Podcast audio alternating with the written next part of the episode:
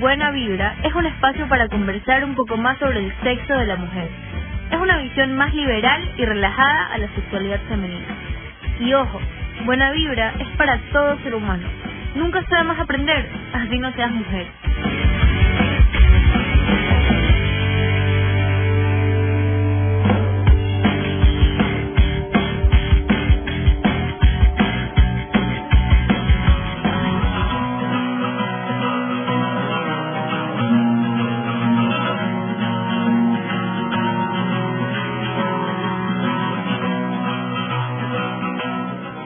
Hola, buena vibra para todas y todos los que nos están escuchando en este primer episodio del podcast Buena Vibra. Para entrar en contexto de sobre qué va el podcast, queremos primero decir algo. Sexo. El tema del sexo y la sexualidad siempre ha estado presente en nuestra vida. Lo vemos en la tele, lo escuchamos en la música, lo tenemos en las redes, en todos lados. Pero ¿cuál es el problema? Es que este es un tema que está estigmatizado, es un tema tabú. Y no solo el sexo, sino el sexo de la mujer, el sexo femenino en específico. No solemos hablar, ni enseñar, ni explicar qué es el sexo, pero, oh sorpresa, todos esperan que somos expertos. Entonces, bueno, a lo largo de este podcast, Buena Vibra, queremos meternos en estos temas que tienen que ver con la sexualidad de la mujer. Y no solo la sexualidad, sino también la intimidad, el cuerpo, el placer. Cero tabúes, solo curiosidad.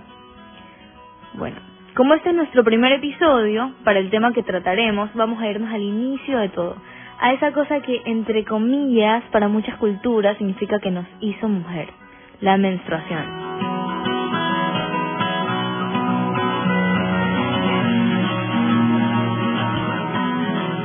Bueno, primero que nada queríamos decir que aunque realmente estamos pensados, o sea, el podcast está pensado para niñas y chicas que se están conociendo, Buena Vibra no deja de ser un podcast que acepta a todo el mundo que quiera escucharlo. Porque, o sea, si eres un chico que quiere entender mejor a su novia, a su esposa, a su hermana, su mamá, o si eres tal vez una señora que siente que le faltó explorarse y comprenderse en su juventud, bienvenidos sean. Este es un podcast para todos. En este episodio vamos a hablar sobre la menstruación en específico, así que si se pone un poco gráfico, pues sorry, tú estás aquí porque.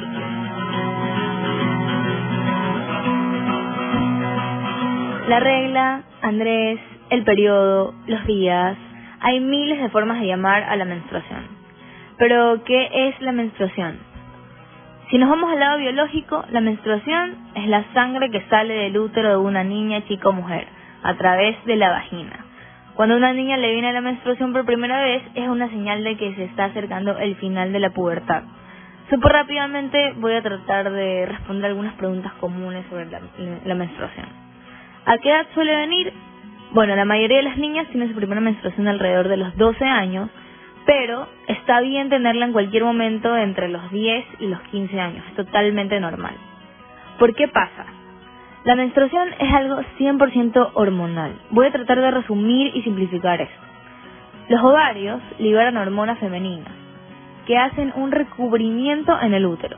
Estas hormonas, en otras palabras, lo que están haciendo es preparando el útero para que se convierta en un vientre materno, es decir, preparando el útero para tener un bebé. Pero si no hay ningún óvulo fecundado, o sea, no hay ningún bebé, el recubrimiento y el tejido uterino salen por la vagina en forma de sangre. Esto ocurre una y otra vez y eso, bueno, eso básicamente es la menstruación. Es más o menos como un aviso y un reclamo de tu útero porque no tienes un bebé.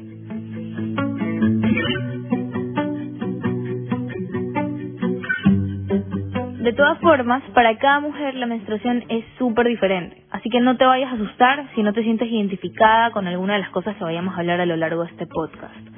Por esto, y para tener otra visión femenina de este proceso natural del que pasamos todas, vamos a tener hoy a una invitada especial. Malala nos va a acompañar hoy para conversar un poco acerca de su realidad y perspectiva de la regla y así compararla.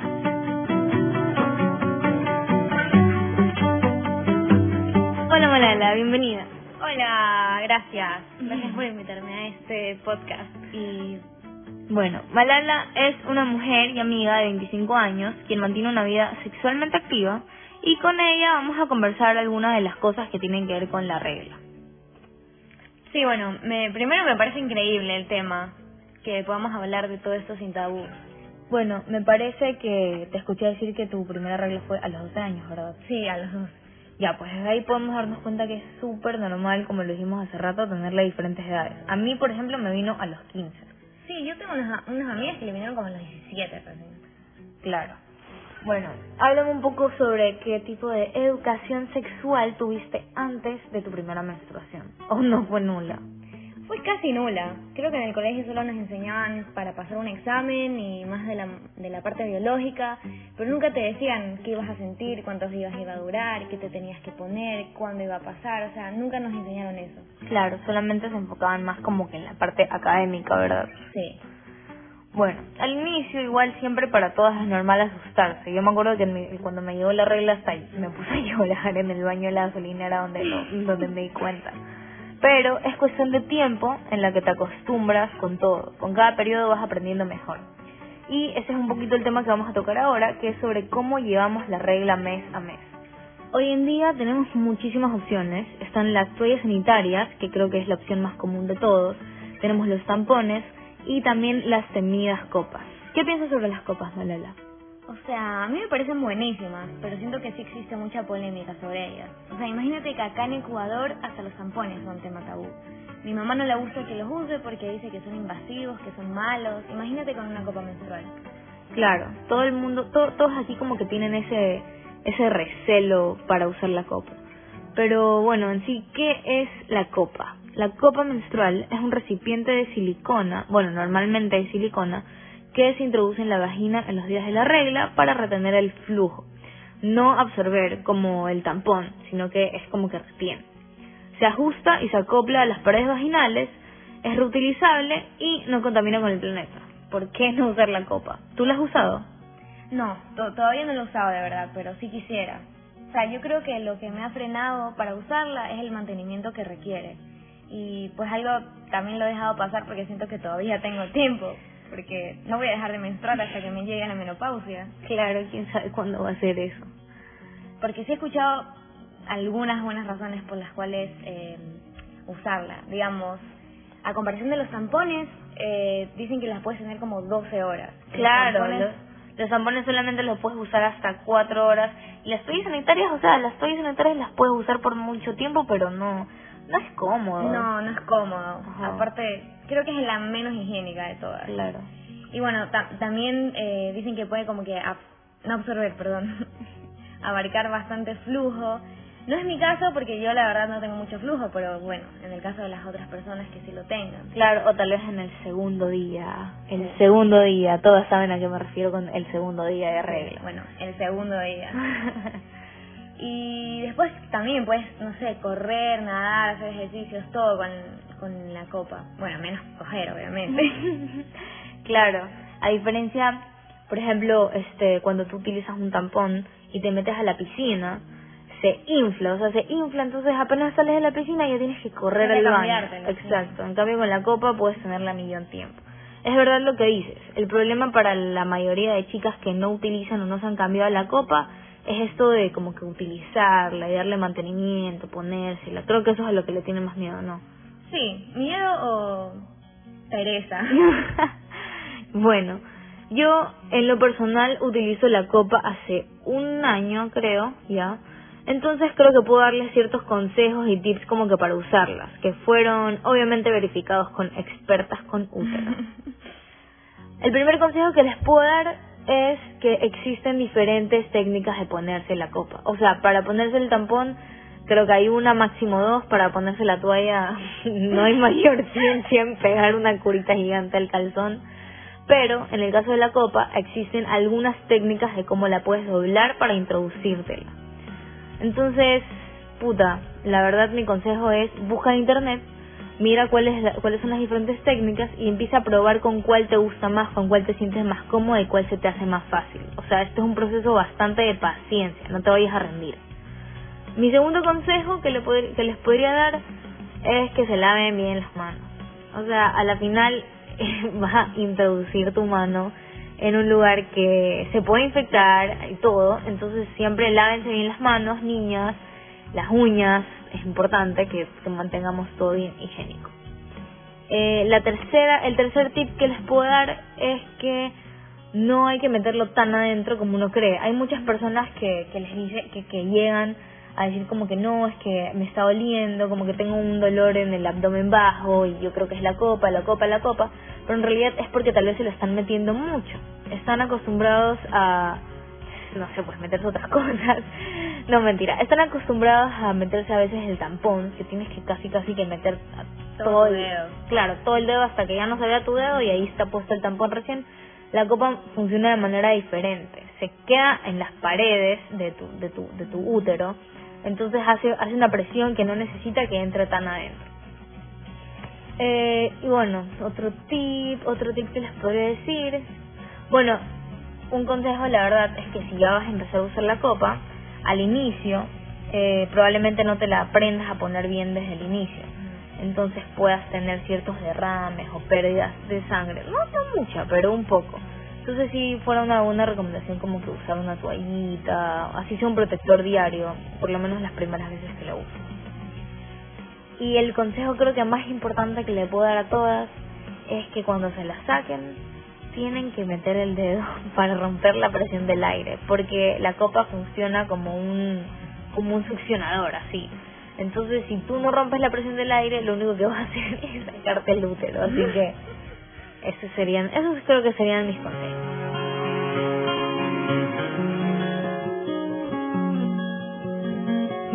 Ahora vamos a pasar a un tema un poquito más picante, la regla y el sexo. ¿Qué opinas sobre esto? Bueno, para, para mí estar con alguien con el periodo es necesario que sea una pareja estable, o por lo menos que haya mucha confianza, que nos conozcamos. Claro, claro, para que exista como que un algún grado como de respeto, como como de, de cercanía, ¿no? Sí, digamos, con otros manes así como culitos, yo les aviso. Y ellos me dicen como que, ay, no me importa. Pero en verdad yo les aviso porque a mí me importa, no es sobre ellos, es porque yo me siento incómoda. Y los aviso para que ellos sepan que no va a pasar nada ese día. Claro, definitivamente. O sea, lo más importante siempre va a ser que tú te sientas cómoda. Porque, ojo, chicos, chicas, chiques, quien sea que nos esté escuchando, nunca, y eso se los aseguro, nunca van a tener placer, van a sentir placer si no se sienten cómodas. O bueno, por lo menos no hasta el punto de llegar a un orgasmo o algo parecido. Sí, igual eso va también de la mano que creo que las mujeres pensamos mucho y cuando pensamos mucho, nuestra cabeza está en otra parte, nos sentimos incómodas y no vamos a disfrutar nada. Claro, no vamos a llegar a donde queremos. No vamos a sentir placer y ese es el siguiente tema que vamos a tocar. El placer, la regla y el placer. Bueno, vamos a revelar algunas verdades que se juntan en estos dos temas. Verdad número uno, lubrica mejor. Verdad falso, verdad falso, es verdad. Es verdad, chicos, no creen que hay una matanza ahí abajo, que no sé, es la cascada. Claro, no es que es una masacre de Texas ahí en los calzones, nada que ver sí, hay flujo y todo, pero esto, o sea, la sangre de la regla, normalmente a las mujeres les sirve como un lubricante natural, ya. Cuando ustedes no se hacen cargo de lubricarnos, ahí está la regla para salvar el, para salvarles el pellejo. Así que pueden aprovechar esto, ya que hacen que las mujeres este, sintamos mucho más. Y con esto vamos a la verdad número dos. Somos más sensibles. Cuando las mujeres estamos en los días, todo está mucho más sensible porque tenemos más flujo ya, porque todos nuestros órganos están más sensibles, están más como produciendo más. Entonces por eso es que nos excitamos más y por eso es que disfrutamos más de las relaciones sexuales. Esta es la segunda verdad de un, como que se podría decir, un pro para tener sexo cuando tenemos la regla. Y la tercera verdad, que a veces es verdad, a veces es mentira, o sea, depende de la persona, es que suele quitar los cólicos. Esto no le pasa a todas. Sí, porque a, mí no me pasa, digamos. Ah. sí he escuchado. Claro, a mí a mí tampoco. pero la verdad es que tal vez es porque yo, no sé si en tu caso, pero yo no yo no sufro de cólicos normales. Claro, yo tampoco. Ya, se supone este que esto de que de que la de que tener sexo con la regla te puede ayudar con los cólicos. Bueno, es algo un poco como progresivo. O sea, se supone que es a las personas, a las mujeres que durante la regla normalmente les da cólicos, a quienes cada vez como que si, si, tienen sexo durante sus primeros días o incluso antes de su regla, es algo que progresivamente va a ir ayudándole con sus cólicos para que vayan bajando. Capaz no tenemos cólicos porque estamos acostumbradas. Puede ser.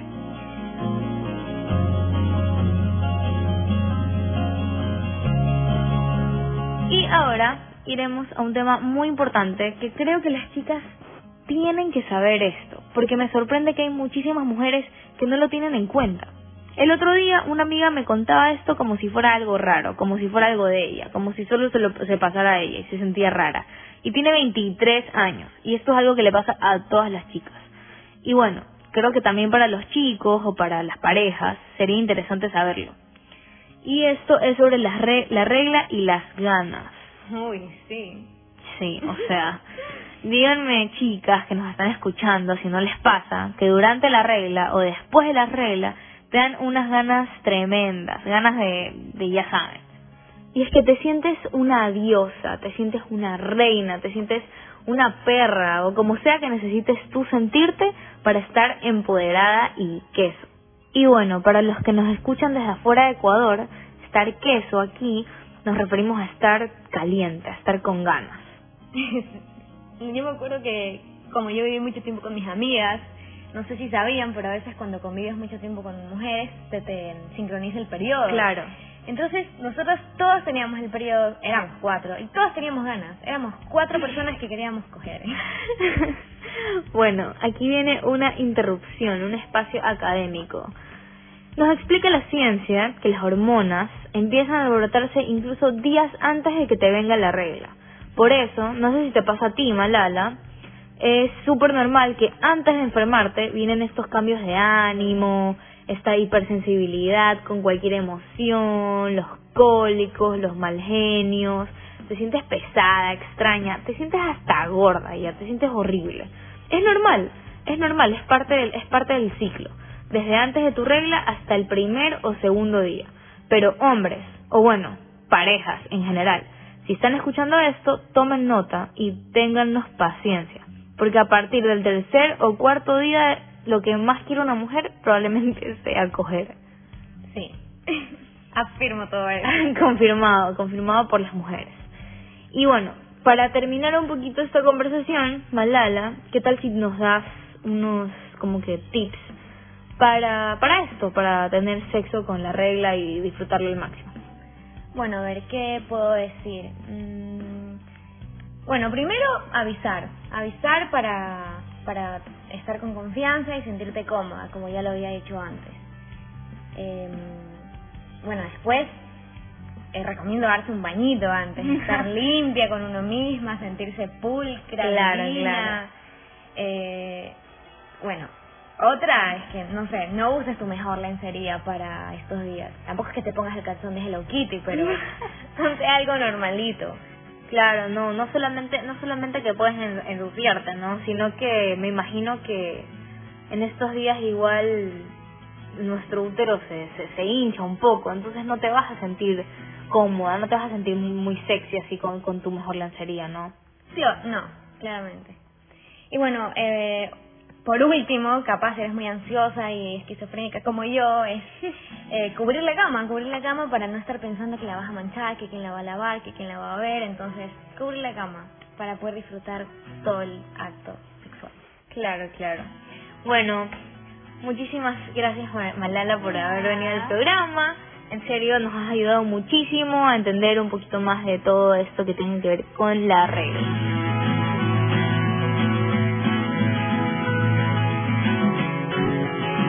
Bueno, gente, espero que en este tiempo que nos llevan escuchando hayan aprendido, tomado nota de algo que les pueda servir.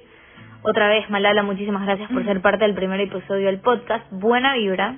Gracias por compartirnos su tiempo hoy. Y recuerden, chicas, y, y todos, que este es un lugar seguro, donde solo existen buenas vibras, donde todas somos curiosas y no hay nada de prejuicios. Así que si tienen algún tema al que quisieran que hablemos más adelante, cualquiera, ustedes solo escríbanos en nuestras redes. Pueden hacerlo a través de cualquiera de nuestras redes, vamos a estarlas escuchando. Quieran hablar sobre masturbación, fetiches, sexo, bisexualidad, porno, lo que ustedes necesiten saber, solo nos lo.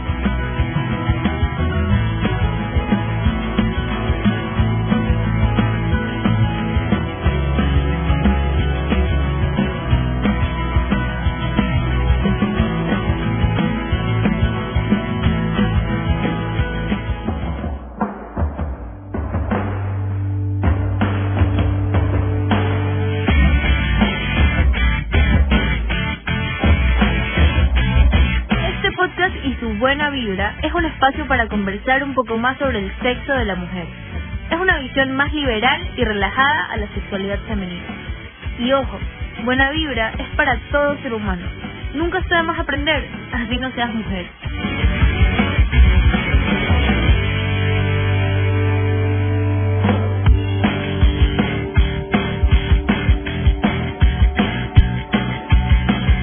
Agradecemos por compartir esta sesión con nosotros. Recuerden que no están solas y que todas las mujeres y hombres están bienvenidos a este podcast para aprender y romper las barreras de la sexualidad de la mujer.